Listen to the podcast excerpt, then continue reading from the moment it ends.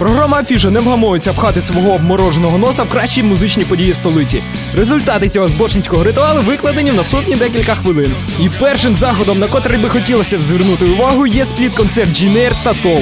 Тут ніхто не на розігріві і ніхто не хедлайнер. Обидва гурти здатні качати та викачувати, що і будуть робити 12 грудня у місцевому бінго.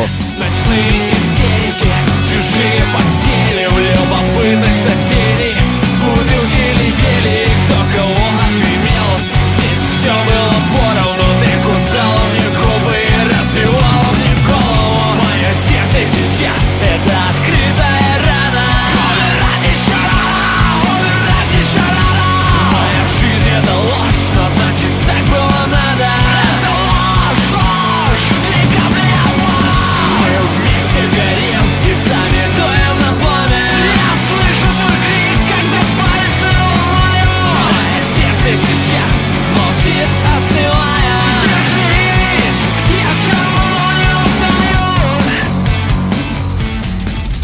Відгримівши ідеологію, бас напрямок електроніки не дасть по собі сумувати і вже невдовзі втілиться у фестиваль Піратська станція.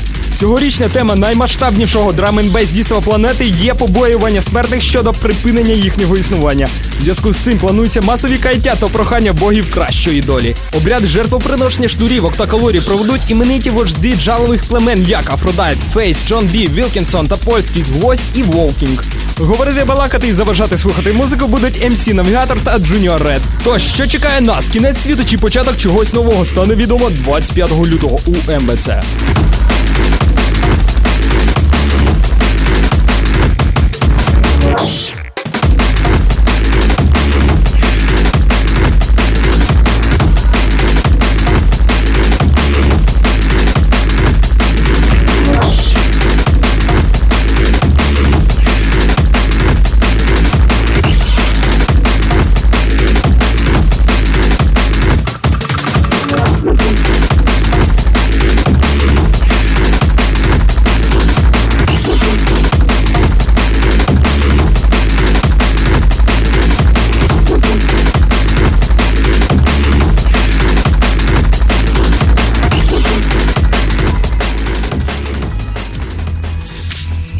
Трохи спокійніше, але своєрідно драйвово буде на прем'єрі в Україні одного з кращих трансових шоу світу A State of Trance. Привозить його в Київ сам пан декілька разів кращий діджей планети Армін Ван Бюрен. Собою обіцяє затягти в наші краї Cosmic Gate, Маркуса Шульца, tyDi, Sean Tyas і Mat Zo. Тут з хлібом і сіллю їх буде зустрічати Omnia та тисячі прихильників м'якої та романтичної електроніки. Після сльозно сопливих вітань всі підуть до МВЦ і трохи потанцюють під касети Алєгрової і Лєонтьєва. Особливо мені цей фестиваль подобається тому, що імена майже всіх його хедлайнерів легко прочитати. Побільше б таких. Та чи є це аргументом бути в ніч з 10 на 11 березня у МВЦ, вирішувати вам.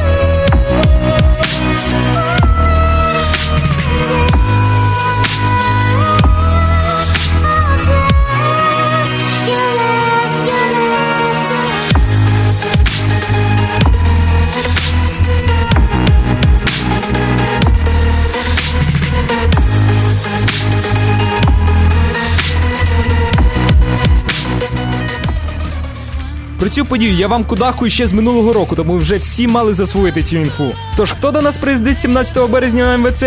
І ви, звісно ж, відповісте, що нянько Калачев затарив своїх нянькетів. А от ідіть цього відповім я, Дан Стусанай, змушу вчити тексти своїх випусків, починаючи від грудня, де чорним по білому написано, що приїжджають Nightwish. І не просто так пісні поспівати, а ще й привезуть з собою презент. І це буде не відро і тилового спирту, як ви подумали, а неймовірно крутий театрально-музичний перформанс під назвою Imaginarium. Для людей без почуття гумору підсумую найтвіч 17 березня у МВЦ.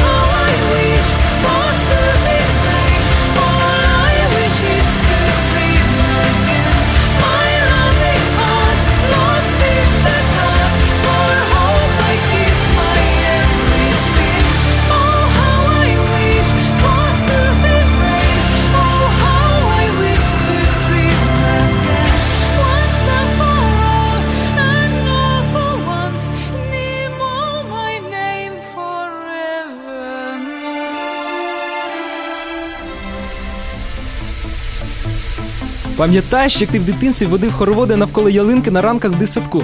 Так ось тих часів багато чого змінилося, вже так ніхто не робить. Чи то людство на лижах, чи то техніка дійшла до того, що процес водіння хороводів було вирішено автоматизувати.